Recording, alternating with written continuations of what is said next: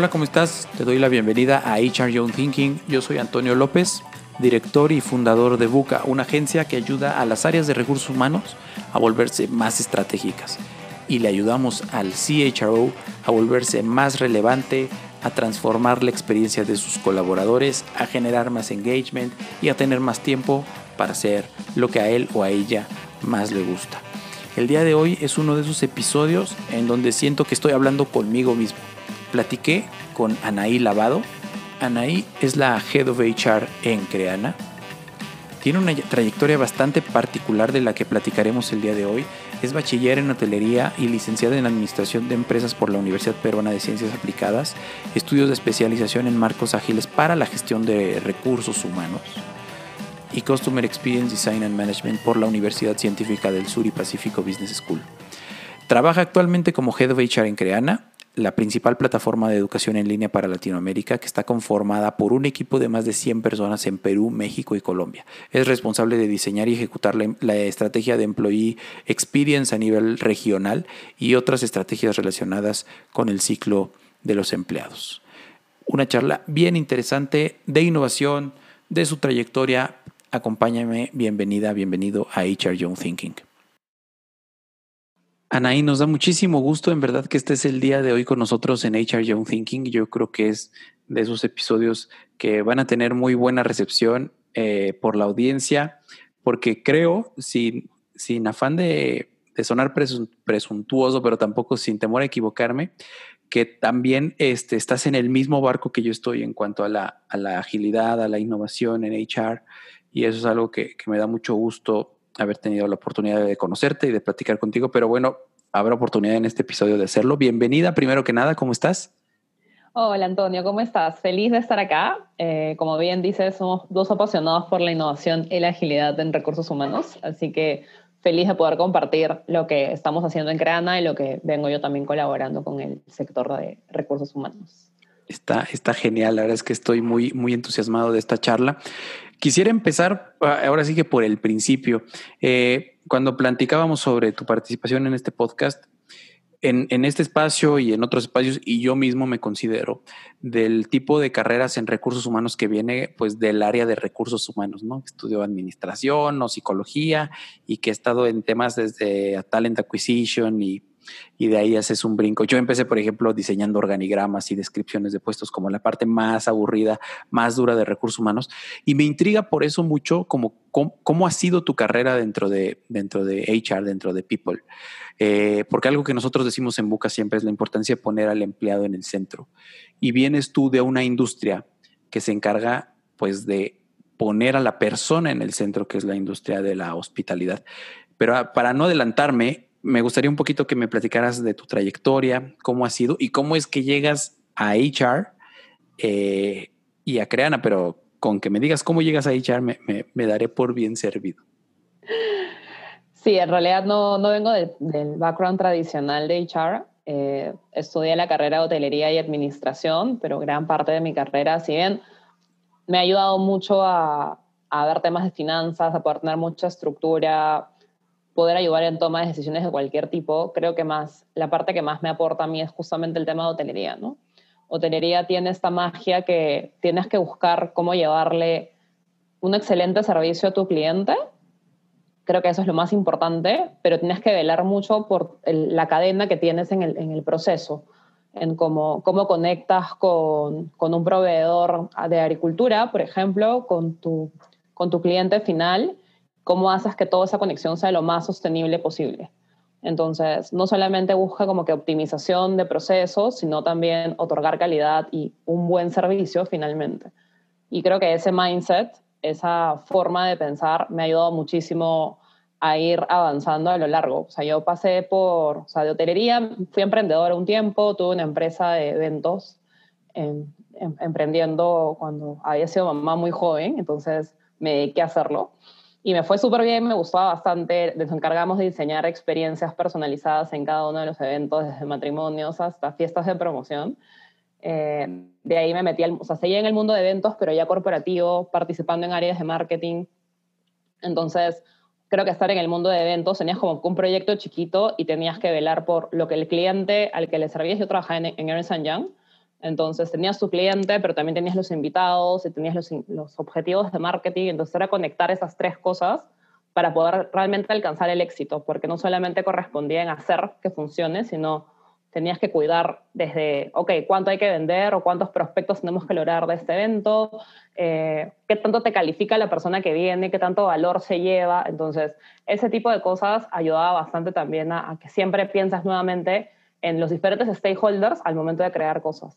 De ahí pasé al mundo de comercio exterior, o sea, pasé de servicios profesionales a comercio exterior a una feria que es Expo Alimentaria, que es una de las más grandes en Latinoamérica. Y ahí me encargaba nuevamente de conectar eh, clientes, o sea, potenciales clientes con agricultores, pero generando, diseñando eventos o experiencias. Entonces volvía a lo mismo, a diseñar espacios en donde, por ejemplo, un bartender o un cocinero se sienta lo más cómodo y a gusto posible, pero que permitiera a esa persona que era como que tu actor a coger el insumo de algún agricultor o algún producto en específico para ponerlo en bandeja de plata para que otros potenciales compradores quieran comprarlo. Entonces tenías que pensar nuevamente en tres cosas, en el chef o en el bartender, eh, en el agricultor y en el, en el cliente. Entonces ese diseño de experiencias era lo que me encantaba y, siempre buscaba como que, cómo hacer para que todo el mundo esté contento. Y luego de ese mundo hermoso, porque para mí era mi carrera hecha, hecha trabajo y me encantó, llegué al mundo de diseño de productos digitales en una consultora peruana que justamente me enseñó todo este mundo de design thinking, todo este mundo de agilidad. Y ahí me enamoré perdidamente. O sea, yo entré en realidad a ver marketing interno, o sea, marketing, cómo ayudarlos a ellos a posicionarse mejor. Pero terminé al final, o sea, entré para esto, pero mi mundo por eventos me llevó a organizar los eventos de, de, la empresa, a, a, buscar cómo integrarse, a cómo celebrar esos tres años, porque la empresa tenía muchos años, pero no celebraba aniversarios, y tenía una cultura muy bonita, entonces era, ok, ¿cómo hago, o sea, ¿cómo hago que parte de mi trabajo también sea colaborar con ellos de manera interna, ¿no? Y poco a poco, o sea, mi, mi afán de siempre aprender cosas nuevas y ver cosas y, ver cómo aprender otras cosas, porque yo estaba en el área tipo de soporte y me encantaba ver temas de proyectos, pero no me dejaban tanto, este, hizo de que me metiera a estudiar Customer Experience, hizo que me metiera a estudiar marketing digital, este, y eso de ahí obviamente me sirvió a, a ganarme cierto respeto y a meterme en el mundo de operaciones. Entonces yo dentro del mundo de operaciones me encargaba de forecastear a la gente para ubicarlas de manera adecuada. Entonces tenía todo ese background raro de operaciones de recursos humanos, pero desde un gusto de vista operacional, pero siempre haciendo como que los eventos bonitos para que los chicos estén contentos. Y dentro de toda esa experiencia aparece Creana, y justamente Creana me ofrece, o sea, estaba buscando a alguien que haga algo diferente en recursos humanos y que no vea lo, tradicional, sobre todo porque Creana, cuando los conocí, tenía una cultura muy bonita, muy cercana, muy de familia, y no querían que alguien tan estructurado viniera a romperles eso, ¿no? Entonces, creo que para mí eso fue como que un salto muy grande, me encantó, y siempre, creo que desde el primer día que entré a, Diego, que es el CEO, siempre le decía, déjame diseñar experiencias, porque finalmente lo que hacemos es diseñar experiencias para los chicos, para que ellos puedan acercarse al estudiante y otorgarles lo mejor que necesitan, lo más que lo que necesitan para alcanzar sus objetivos profesionales. Entonces, con esa idea es que, es más, yo entré en diciembre y el año siguiente Diego llama al 2019 el año de la experiencia tanto que le metí experiencia y tanto que le hablaba de hay que diseñar experiencias, tenemos que centrarnos en, en, las personas, para, o sea, en nuestros creators para poder hacer que las cosas sucedan. Diseñemos experiencias, se quedó con eso y el año pasado fue el año de la experiencia en Creana. Qué padre. Así que, y en verdad eso fue mi trayecto. Está padrísima. Así que eso es un poco lo que te puedo contar de cómo terminé. En Oye, está, está muy buena. La verdad es que ya habíamos platicado al respecto y siempre me había intrigado. No a este nivel, debo ser honesto, y me encantó. Lo titularía como diseñadora de experiencias, que es algo que, que es un título que yo me quiero también adjudicar para mí mismo, pero tengo algunos comentarios. El primero es esto, cómo, cómo en todas las etapas que me has platicado, poner a las personas que, intervienen, a todos los stakeholders, eh, en el centro para diseñarles un, un, efecto wow y que ellos lo puedan llevar, que es muy propio, creo yo, de la industria de, del turismo. Eh, bueno, por lo menos así lo veo cuando viajo y cuando leo cosas de turismo y todo, me parece que es algo muy característico de ellos. Pero además, eh, quisiera primero hacerte un comentario y después una pregunta. La primera, lo primero es, en, este, en estos minutos que me platicaste, observo también mucho el, una vista como doble hacia el, hacia el empleado, hacia la persona, hacia la persona más bien, hacia el cliente, hacia el receptor o el usuario eh, de la experiencia.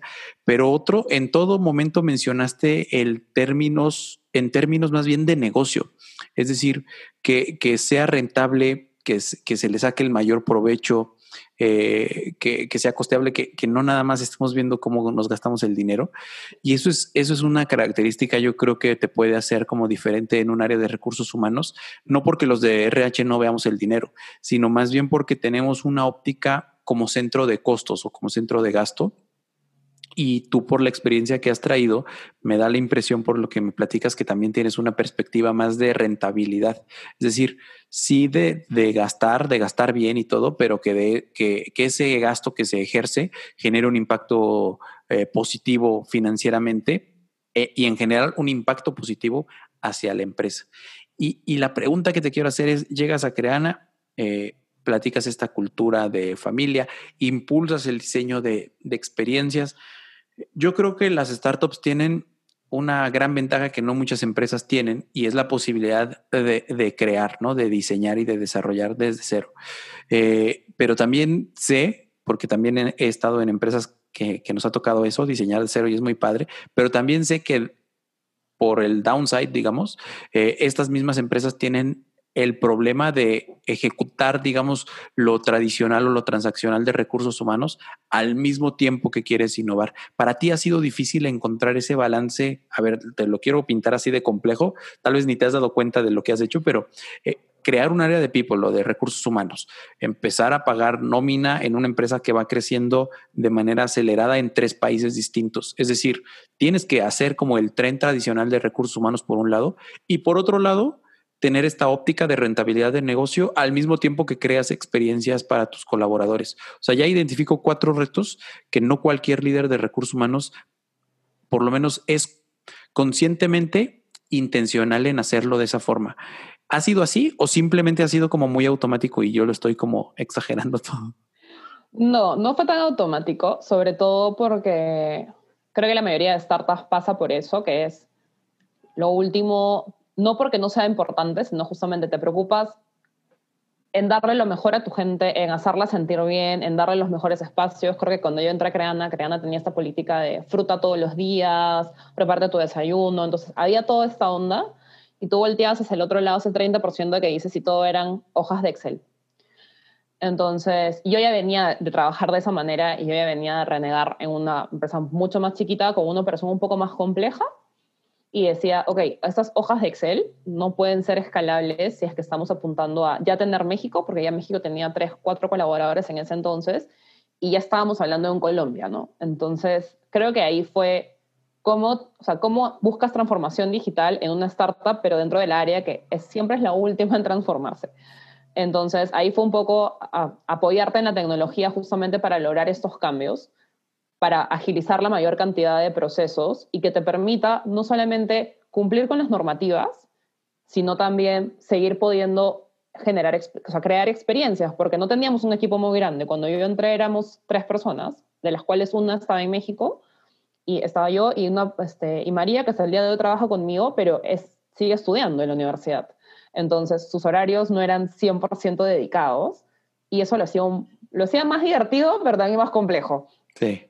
Eh, así que creo que para mí fue eso. O sea, por un lado fue digitalizar todo, desde implementar un ATS, implementar un HRS, que justamente me permitía tener la información de todo el mundo dentro de una plataforma, agilizar la toma de, de pedida de, vacaciones, que en Perú sobre todo es bastante tricky esta toma de vacaciones y estar haciendo seguimiento constante. Entonces, poder sacar reportes, poder analizar data.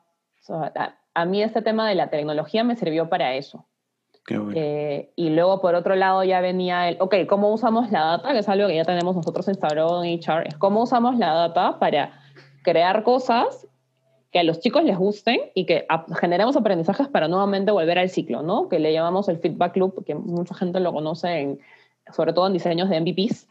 Entonces, nosotros es mucho lo que hemos hecho y creo que sí nos sirvió bastante. O sea, yo cuando entré la primera vez que me dio engagement teníamos un 54% de engagement ahí en un marzo 2019 y hoy, un marzo 2020 que es el que más tengo reciente, aunque ya lo hemos medido hace poco, estamos, o sea, es más, creo que el de junio, el de, el de marzo, julio, julio.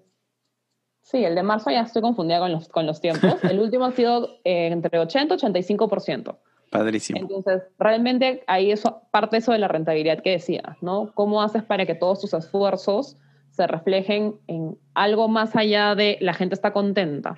Claro. Midiendo el engagement desde nuestro lado fue realmente el saber que pudimos alcanzar un millón de estudiantes. Hoy hemos alcanzado tres millones de estudiantes en, o sea, en menos de un año. O sea, la última vez que medíamos estudiantes teníamos un 54%, este año estábamos en 2 millones y hace un mes hemos llegado a los 3 millones. Wow. Tengo un equipo súper comprometido y eso en realidad obviamente se gana gracias al esfuerzo de todos los líderes, pero también hay un esfuerzo muy grande de, de parte de HR que justamente ella habla sobre el tema de la rentabilidad.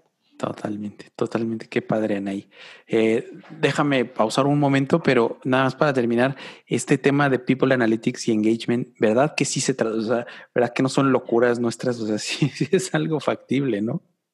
No, totalmente. O sea, es cuestión de, ponerte ese bichito. Yo que trabajo, o sea, tengo dos personas en el equipo que son psicólogos. Entonces, cuando yo les hablaba de métricas y me decían, ah, ni sí, pero ok, o sea, yo usaba dos, tú usas 50, creo. Y les digo, sí, pero es que es importante que estemos midiendo lo que estamos haciendo. Y ahora me, me encanta cuando ellos me dicen, quiero hacer mi test AB de saber, voy a usar con unos una cosa y con otros otra para ver cuál me da más resultado. Y quiero saber si dejo de hacer algo para ver si baja mi cantidad de candidatos orgánicos porque lo estamos midiendo, ¿no? Entonces, ya tienen ese mindset de no solamente hago algo para ver si me va bien o no, sino cómo me mueve estos números, que finalmente estos números se traducen en cuántos candidatos convierto más rápido en parte de la familia.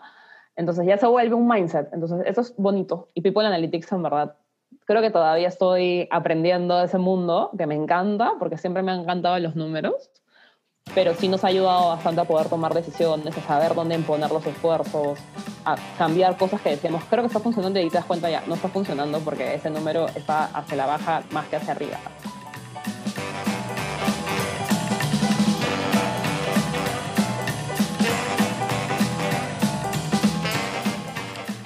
¿Qué te parece la trayectoria de Anaí? Sin duda bien interesante, sobre todo porque lo que hace es poner al empleado en el centro.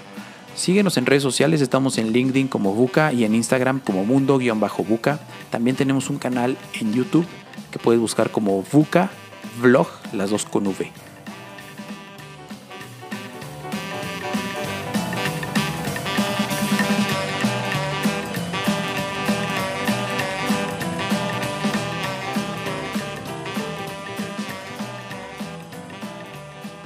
Eh, ¿Cuántos empleados son al día de hoy en Creana, Anaí? ¿Cuántos son? 105. 105. Y ahorita eh, comentabas de este tema de People Analytics y de cómo, cómo lo vinculas como con el diseño de experiencias. Y ahora, y, te escuchaba un poco muy como inspirada y clara en ese propósito. Recientemente tuve la oportunidad de colaborar con, con Jerón y Sabrina de, Talent Sprint Initiative, en un Talent Sprint que organizaron con, con, ustedes.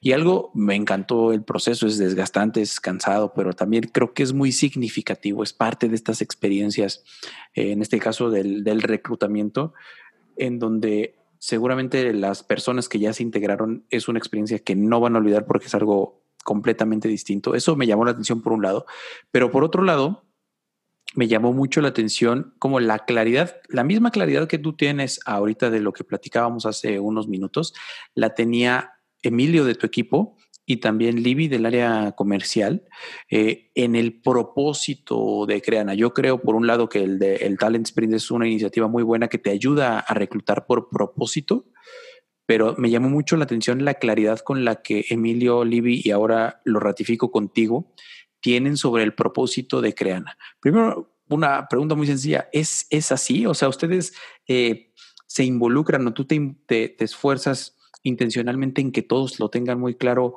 una vez que entraron, desde antes que entren, o de plano todo ha sido como eh, casualidad y si me encuentro a otro de Creana por ahí no lo va a tener claro. Eh, creo que en realidad sí es muy adrede. Es este, para nosotros, fit for purpose.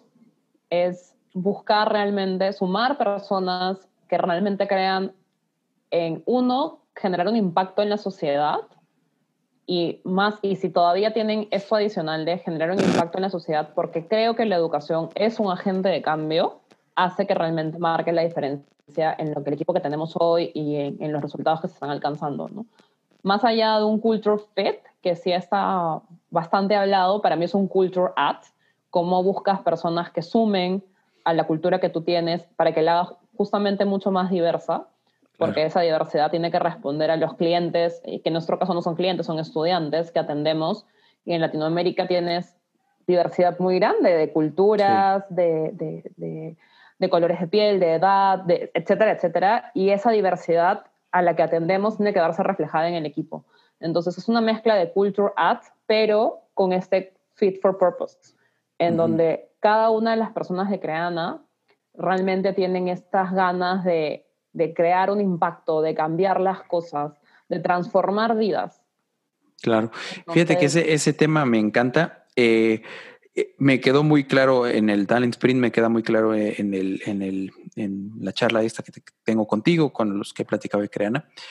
¿Cómo le haces para que la gente primero identificar que tienen ese purpose fit y, si no lo tienen o si, lo, o si hay como que desarrollárselos más, es pregunta, ¿cómo le haces para que realmente lo perciban en el día a día? Saber que eh, eh, lo hemos platicado y, creo que no, es, no va a ser ningún secreto para cuando salga el episodio. Eh, cuando, cuando grabamos el, el curso ahí, aquí en sus oficinas, que la persona que está en el estudio acomodando el set tenga claro que su trabajo tiene un vínculo directo con este propósito que ustedes tienen como organización. ¿Cómo le haces?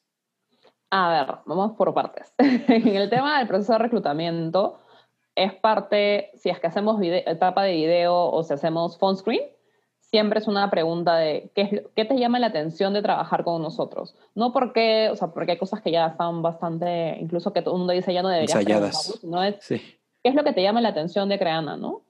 Entonces, hay, siempre hay mil razones y todas las razones son bastante válidas pero si dentro de esa razón no encontramos ese bichito de quiero realmente generar un impacto, por más capacitado que sea la persona, por más talento que tenga, a veces les hemos dicho que no, no porque no estén capacitados para el puesto, sino porque tienes, hay tanto por hacer y hay tanta demanda de, cosas que si no tienes ese bicho en el que buscas realmente cambiar vidas, comprometerte con, con, con este sueño que, que tenemos 105 personas y probablemente vamos a seguir creciendo, va a ser bien difícil.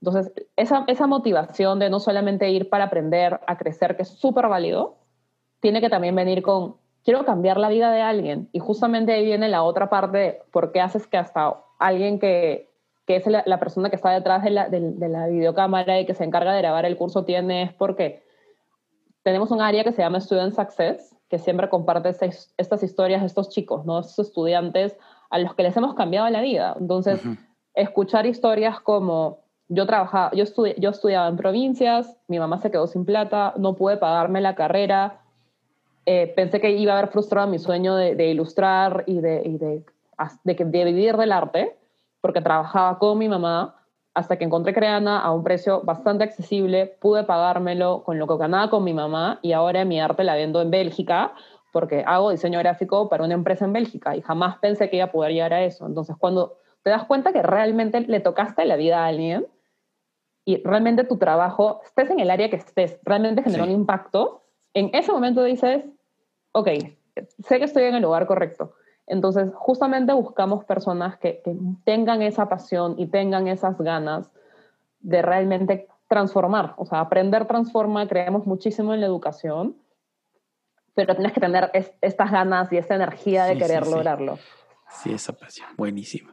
Oye, eh, no, no habría oportunidad, entiendo, de tocarlo como con la profundidad que sé que a mí y probablemente a ti te gustaría, pero comentaste un tema en que, es, que se ha vuelto muy común esto del contratar por cultural fit, buscar personas cuya cultura, cuyos valores se alineen a los de tu empresa y recientemente te digo, en el último par de años, y digamos que es una mejor práctica de los últimos que seis, siete años, pero recientemente en los últimos 24 o 30 meses está surgiendo eh, con mucha más fuerza la posibilidad de contratar por diversidad en toda su extensión cognitiva principalmente y que como estas dos posturas teóricamente estarían encontradas entre contratar a alguien que sea igualito a ti y contratar a alguien que sea diverso a ti. Y tú hablas un poco que en vez de que se ajuste, que sume a la cultura, pero yo implicaría que es distinto.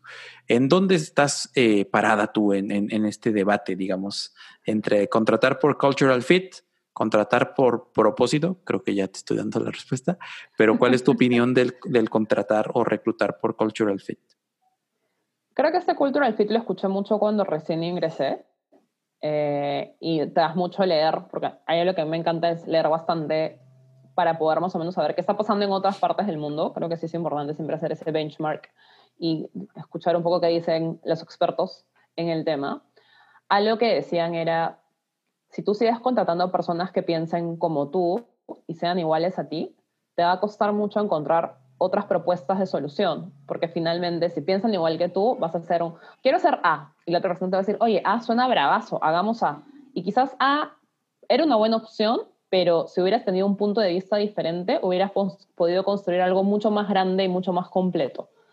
Entonces, creo que el cultural fit sí es válido cuando sabes, por ejemplo, en, en nuestro caso, que es este fit for purpose, eso es nuestro cultural fit esa persona que tiene la pasión y que realmente quiere generar un cambio en la sociedad y que vea la educación como un agente de cambio, para nosotros es, ok, pensamos igual, porque queremos lo mismo y estamos buscando ese mismo objetivo. Tenemos ese mismo reason why impregnado en nosotros. Todo lo demás que traigas consigo, contigo va a adicionar nuestra cultura, una nueva perspectiva, diferentes experiencias, un background distinto, de culturas diferentes. Y eso de ahí realmente nos va a ayudar a poder seguir creando una plataforma que pueda atender a, diferentes personas en Latinoamérica, porque finalmente, como te decía, ese estudiante es bastante diverso y no es uno solo, sino tienen diferentes necesidades, diferentes formas de acceder al producto también. Entonces, justamente esa diversidad nos permite poder hacer eso. Y dos preguntas para terminar este bloque. Eh, una, ¿sientes que lo has logrado? Y dos, tal vez alguien que nos esté escuchando que comulgue más con el tema de, del cultural fit. Eh, cuando entran, ¿cómo le haces para promover la diversidad por encima de que la gente se vaya como encuadrando en, digamos, en la cultura o en el mindset eh, general que ya existe dentro del equipo de Creana? A ver, si lo he logrado, creo que estamos igual en proceso. Creo que tenemos un equipo bastante diverso y creo que nos sentimos bastante orgullosos de haber podido lanzar nuestra, nuestro Equal Employment Opportunity Statement ahora en junio. Eh, justamente donde abiertamente promovemos que personas de no importa la edad, no importa la orientación sexual, ni el color de su piel, ni de dónde vienen, ni nada, puedan postular y trabajar con nosotros. Incluso tenemos nacionalidades bastante diversas en la oficina, desde holandeses, brasileros, venezolanos, mexicanos, colombianos y peruanos. Este, y eso también lo hace más rico culturalmente. Así que creo que estamos en proceso y estamos, tenemos bastante ganado, pero nos falta. Eso por un lado. Eh, y creo que cómo lo haces, creo que por ejemplo en nuestro caso es cómo vas acompañando a la persona desde el momento que entra, ¿no? ¿A quién, le ¿A quién le pones de un buddy o de, de, ese amigo de onboarding que no necesariamente es de tu mismo equipo, sino que te va contando cómo suceden las cosas, qué pasa, sobre todo ahora en remoto, que se hace más complejo esa situación. Eh, porque nosotros creo que algo que hemos logrado, no sé, y creo que en verdad no sabría decirles cómo, pero algo que hemos logrado es que a pesar de estar en remoto, siento que seguimos siendo familia.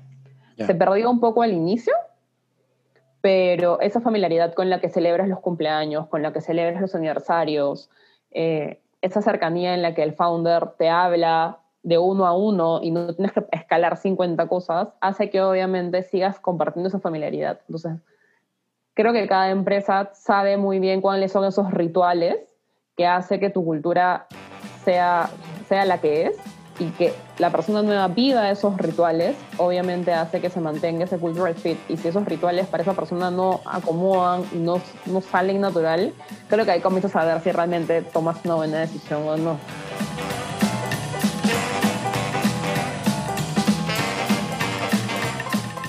¿Ya descargaste tu toolkit para mapear la experiencia de tus empleados, para mapear su recorrido? Hazlo de manera completamente gratuita en www.buca.mx diagonal toolkit.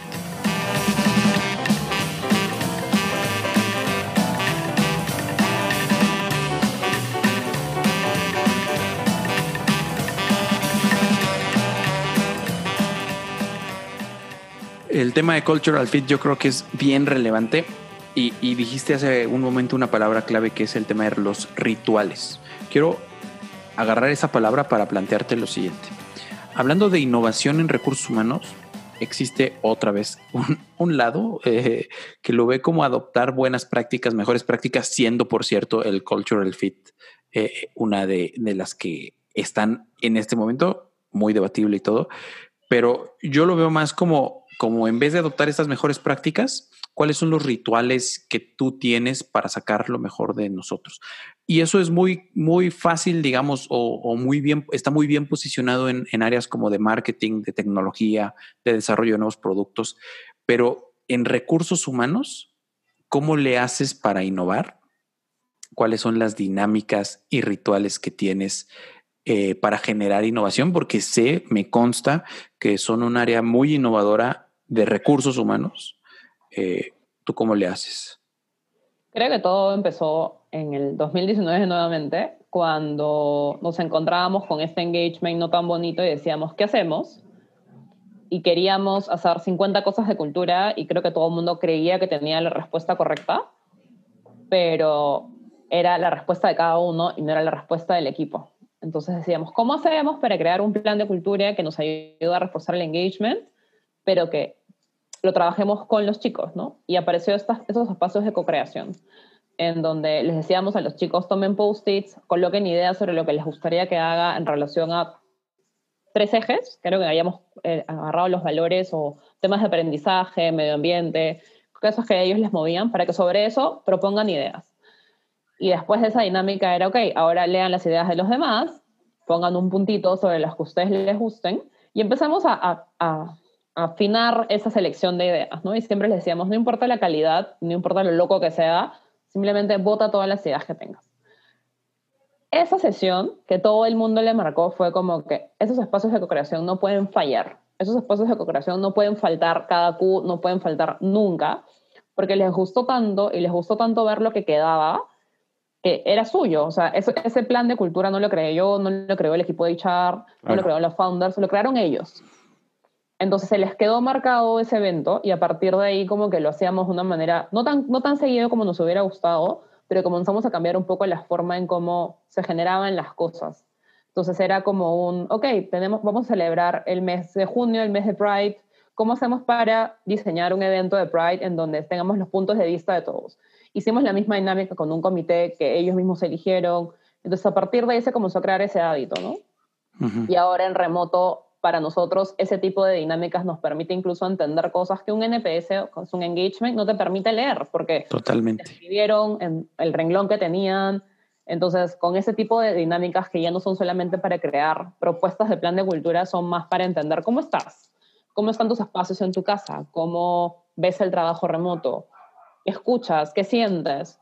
Entonces, ese tipo de cosas y ese tipo de espacios nos ha permitido mucho poder crear y pensar fuera de la caja porque comienzas a tener diferentes perspectivas, ¿no? Incluso recuerdo una que tú y hemos hecho que a mí me ayudó muchísimo a validar ciertas hipótesis que yo tenía, que era la importancia de la diversidad, por ejemplo. Esa importancia de la diversidad salió en este workshop que trabajamos, que me, me pareció válido porque esa magia de saber que ya no es HR facilitando las cosas, sino te vuelves un participante más, hace que tu punto de vista realmente sea válido y lo puedas comparar con las demás personas con las que estás trabajando. Está genial. Este, te acabas todos los, ahora sí que toda, una, todos mis argumentos y todo mi sales script que ya tengo diseñado, eh, porque justo es algo que nosotros buscamos impulsar mucho ahora. ¿Cómo fue tu experiencia? Me queda muy clara la, la población que colabora en Creana, me refiero desde el punto de vista demográfico, pero ¿cómo fue tu experiencia desde HR de impulsar este tipo de rituales y de dinámicas? para mejorar de manera co-creativa la cultura, porque como te decía, es muy propio de áreas de marketing, es muy propio de áreas de tecnología o de product development, pero no de recursos humanos. Hay que ser honestos, eh, o sea, en lo general es con lo que yo me topo. Eh, pero, pero, ¿cómo fue para ti esa experiencia de impulsarlo y de que surgiera desde recursos humanos para resolver temas de recursos humanos? Creo que en nuestro caso fue pensar por algo chiquito. Fue empezar con este plan de cultura que para nosotros era básicamente actividades con el equipo. Y hacerlo de esa forma, en mi caso, fue de alguna manera mi sales speech para, para los founders que no creían necesariamente eso, que nunca lo habían visto, que siempre les había funcionado organizar y decidir desde lo que conocían y cuando vieron los resultados fue como que dijeron, oye, es la primera vez que lo veo tan ordenado, es la primera vez que fluye tan bien, y es como que, claro, porque participaron ellos. Entonces, poco a poco es, fue, fue ir cambiando el chip, ¿no? Es ir, oye, creemos un, o sea, yo le digo sandbox para poner cuatro cosas de framework de trabajo, o sea, pongamos el sandbox sobre el que nos vamos a mover, sobre el cual no queremos salir de, no sé, por ejemplo, algo que nunca salió, pero que siempre hablamos, es de performance evaluation. Oye, a ver, de los planes de training, que él me decía, o sea, mi, con mi trabajamos muy de la mano, ¿no? Entonces él me decía, hay que hacer esto con estos temas, no sé qué. Yo le decía, ya, pero eso es tu punto de vista. Pongamos un sandbox sobre lo que queremos hacer y ahora vayamos con la gente a preguntar. Hagamos, si no hay tiempo para hacer una sesión, hagamos una encuesta para recibir inputs y después conversemos con ellos creando prototipo de lo que podría ser ese curso o lo que podría ser ese plan de aprendizaje. Entonces, finalmente es usarlo como insumo para partir del, hay que pensar en, en, el, en, el, en el Creaner, en cada una de las iniciativas que diseñamos, sea en la que sea, sea de, evaluación de performance, sea de, de, learning, hasta de reclutamiento. O sea, para reclutamiento teníamos mil problemas con candidatos y dijimos, ok, traigamos a gente que acaba de entrar, traigamos a las personas que se encargan de los procesos y hagamos las mismas preguntas. ¿Qué te gusta? ¿Qué te gustó? ¿Y qué no te gustó? Y sobre el que no te gustó, ¿qué, pro, qué soluciones propones? Y sobre eso aparecieron el comité de selección, por ejemplo. El comité ya existía, pero checkpoints para el comité no, no lo sabía. Entonces ahora hay checkpoints, soluciones súper chiquitas, pero que no vinieron de, se me ocurrió, sino vinieron del input de los mismos candidatos y de los mismos hiring managers. Entonces, Sí, y te, lo, y, te, agrego, y no vinieron del artículo de, de, este mes de la HBR, ¿no? O sea, vinieron de realmente de lo que necesita tu población y es algo que estamos en una lucha incansable por, por transmitírselo a todas, todas, todas las empresas y a todos los líderes de recursos humanos. Anaí, este, te lo he estado diciendo, me encantaría poder seguir platicando. Seguramente voy a, pedirte que participes nuevamente, pero pues ahorita ya el tiempo se nos está terminando. Y, es bien padre cómo, cómo has logrado eh, implementar esta cultura de experimentación y de innovación en Creana. Yo creo que es de las cosas que más admiro de lo que he podido ver y de lo que he podido participar este, como facilitador con ustedes. Te agradezco muchísimo este tiempo. Espero que sea la primera de varias conversaciones que tengamos y que podamos sacar al aire. Eh, finalmente, ¿cómo puede entrar en contacto la gente contigo para felicitarte, para preguntarte, este, para lo que sea? Eh, bueno, me encuentran en LinkedIn como Anaí Lavado, e igual, si es que hay algún apasionado por ahí por la educación y por transformar el mundo y se quiere sumar a trabajar con nosotros, en verdad, seguimos buscando talento en el portal de trabajo con nosotros de Creana. Dentro de la misma página también hay un montón de oportunidades desde tecnología, marketing y ventas. Así que en cualquiera de las dos formas, sea porque se quieren sumar el equipo, sea porque quieren conversar, feliz de la vida. Y nuevamente, Antonio, gracias por la invitación, fue súper divertido y feliz de volver a aceptar otra para volver a conversar de, del mundo de HR y la innovación que tanto nos apasiona. Sí, muchas gracias. Gracias.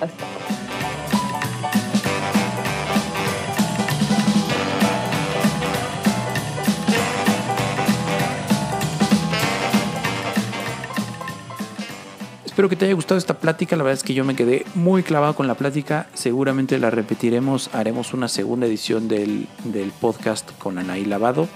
Yo soy Antonio López. Nos vemos la próxima semana. La música que escuchas es de los Highballing Daddies. El podcast es producido por Alejandro López. Si te gustó, por favor déjanos una reacción en Apple Podcast. Nos ayuda a que más gente encuentre el show. Y platícanos qué te parece. Escríbenos a contacto. Nos vemos la próxima semana.